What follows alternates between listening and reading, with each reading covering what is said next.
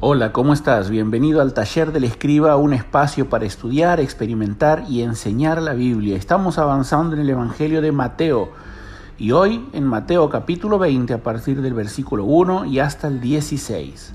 La pregunta de Pedro del versículo 27, capítulo anterior, reflejó que en su corazón quizás había motivaciones incorrectas para servir y seguir al Señor.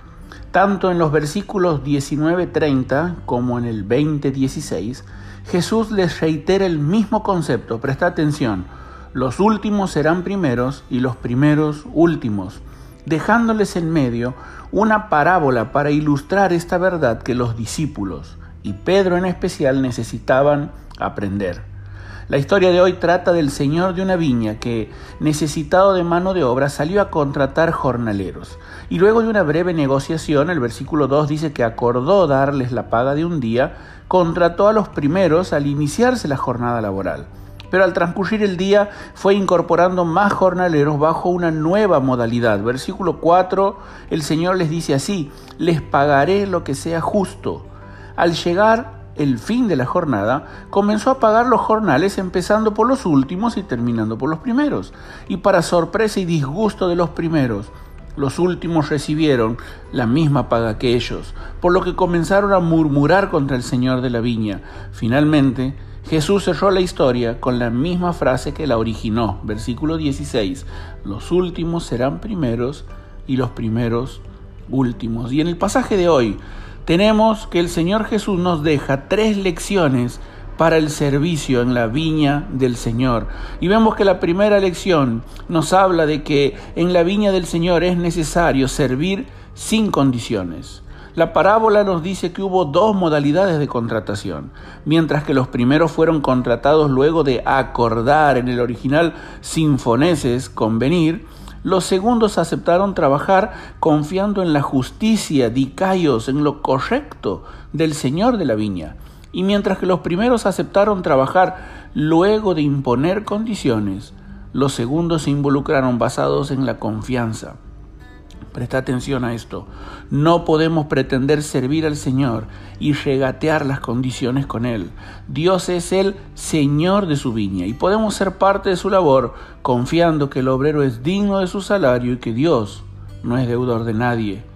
Tres lecciones para el servicio en la viña del Señor, pero es necesario servirle no solo sin condiciones, sino también sin comparaciones. Porque en segundo lugar, tenemos que durante la liquidación de los jornales, los primeros comenzaron a compararse con los postreros, postreros, perdón. Podemos casi sentir lo que estos primeros obreros sintieron. Intencionalmente, el Señor postergó su pago al final para que puedan ser testigos de su generosidad. Cuando los primeros vieron que aquellos que solo habían trabajado una hora recibieron un denario como paga, quizás pudieron especular con que ellos recibirían doce. A fin de cuentas, trabajaron doce veces más. Luego vinieron los que trabajaron tres, seis y nueve horas y recibieron la misma paga. Quizás los primeros pensaron, seguramente cobraremos algo más. No sabemos cuánto más, pero seguro que más que estos. Pero al llegarles el turno, el señor de la viña les pagó de acuerdo a lo convenido, es decir, un denario. Nunca es sabio compararse con los demás. Presta atención, lo voy a decir de nuevo. Nunca es sabio compararse con los demás. Dios es generoso con quien desea y tiene misericordia de quien Él quiere tenerla. Jamás debo medir mi retribución con mis consiervos. Solo soy un siervo y el Señor de la viña es uno solo. Pero no solo es necesario servirle sin condiciones, sin comparaciones, sino que la parábola de hoy nos enseña que es necesario servir sin celos. Las comparaciones surgen del egoísmo y de la envidia. Vemos que el conflicto tiene lugar a causa del trato generoso del Señor con los postreros, y no por algún trato injusto con los primeros. El Señor de la viña confronta la murmuración y les pregunta en el versículo 15, ¿es que no tengo derecho a hacer lo que quiera con mi dinero? ¿O te da envidia de que yo sea generoso? Es interesante ver que en el original griego el término para envidia es realmente la frase compuesta mirar con malos ojos.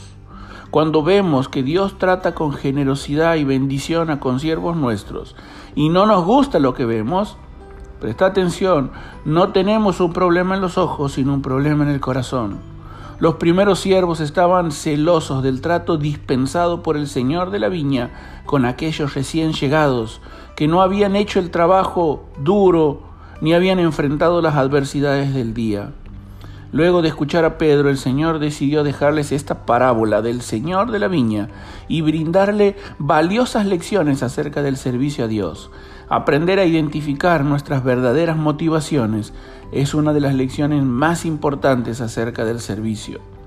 Qué interesante ver que Jesús no se retractó de sus promesas a los discípulos de darles reputación, recompensa y una relación íntima con Él, pero sí los guió a considerar las motivaciones de su corazón. Los gurúes de la administración moderna hablan de motivación externa, premios y motivación interna, la automotivación. Pero nosotros los hijos de Dios contamos con una motivación superior, una motivación eterna. Hay solo tres cosas que permanecen por la eternidad.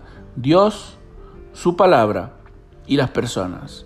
Por eso sirve a Dios con la motivación correcta.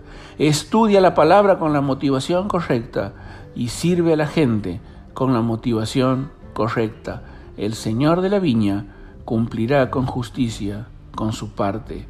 Que Dios te bendiga. Espero que hayas disfrutado el taller del escriba, este espacio para estudiar, experimentar y enseñar la Biblia. Te saluda David Ojeda.